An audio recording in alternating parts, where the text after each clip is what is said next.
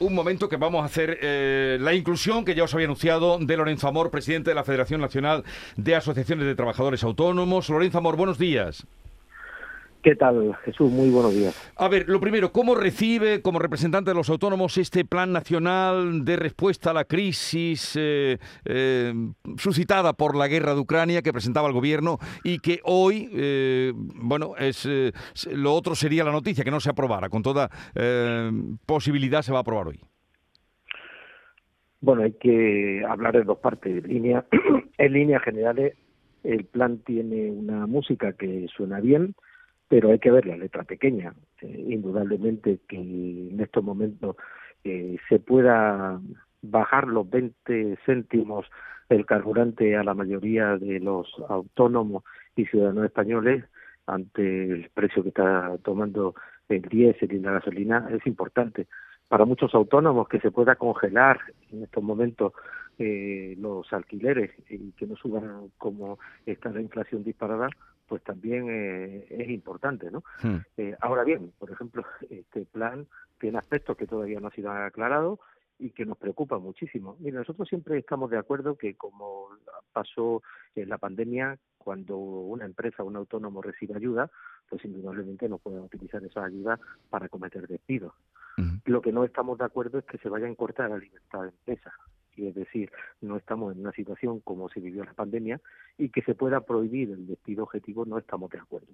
Es decir, eso va contra la libertad de empresa y desde luego puede eh, castigar o penalizar a muchos autónomos que ante una situación compleja como la que estamos viviendo. Piense que la, que la mayoría de los autónomos, eh, dos de cada tres, no se habían recuperado de la situación de pandemia que habíamos vivido. Y cuando empezábamos a levantar un poquito la cabeza, nos la han vuelto a meter hacia abajo.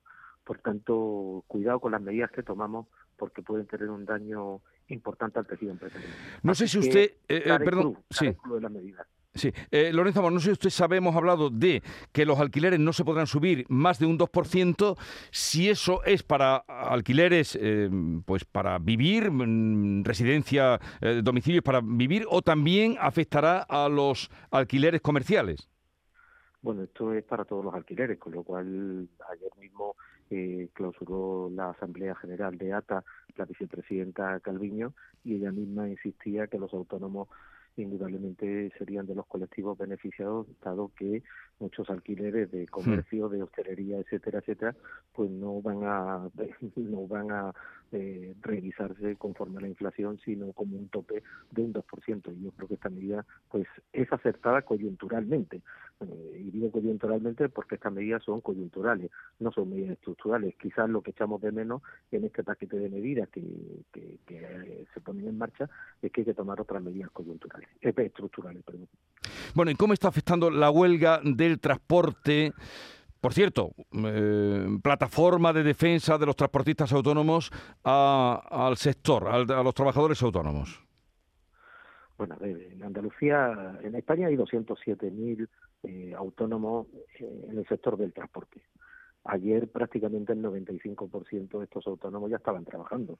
Esto significa que en Andalucía, de los 31.000 autónomos que hay en el transporte, 30.000 estaban ya con sus camiones eh, o sus furgonetas trabajando.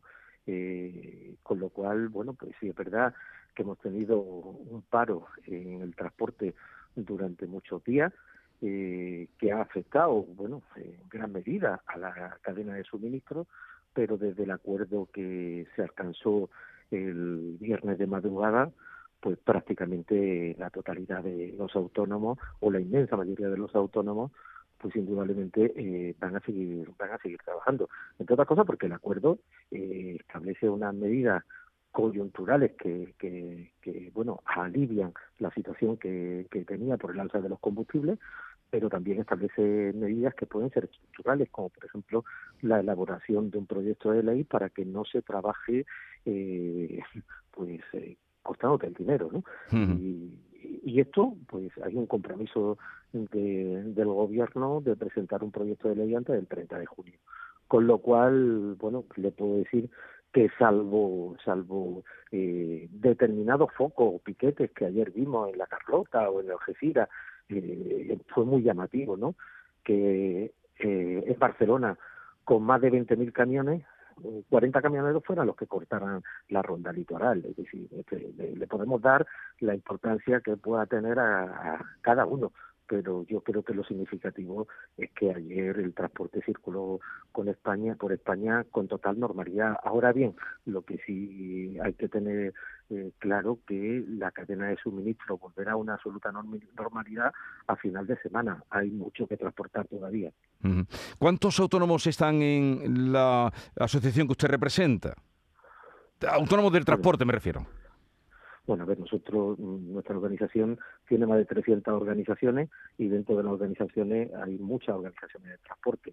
Eh, le puedo decir que eh, mm, tenemos una matriz que es FETRANSA, una de las organizaciones que, está, que es miembro del Comité Nacional del Transporte, eh, que además tengo que también hay que señalarlo, en un momento dado, cuando no hubo un acuerdo en el Comité Nacional del Transporte, decidió parar pero cuando se llegó al acuerdo definitivo decidió arrancar los camiones y volver a trabajar para organizaciones desde en Aragón a Navarra, al País Vasco, a Castilla y León, es decir, organizaciones de mucho tipo. O, por ejemplo, la mayoritaria del taxi, ¿no?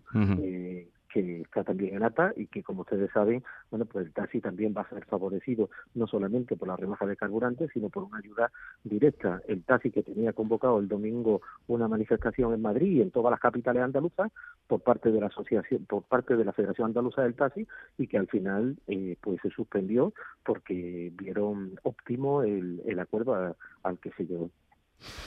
Lorenzo Amor, presidente de ATA, de la Asociación de Trabajadores Autónomos, gracias por estar con nosotros. Un saludo y buenos días. Muchas gracias, un saludo.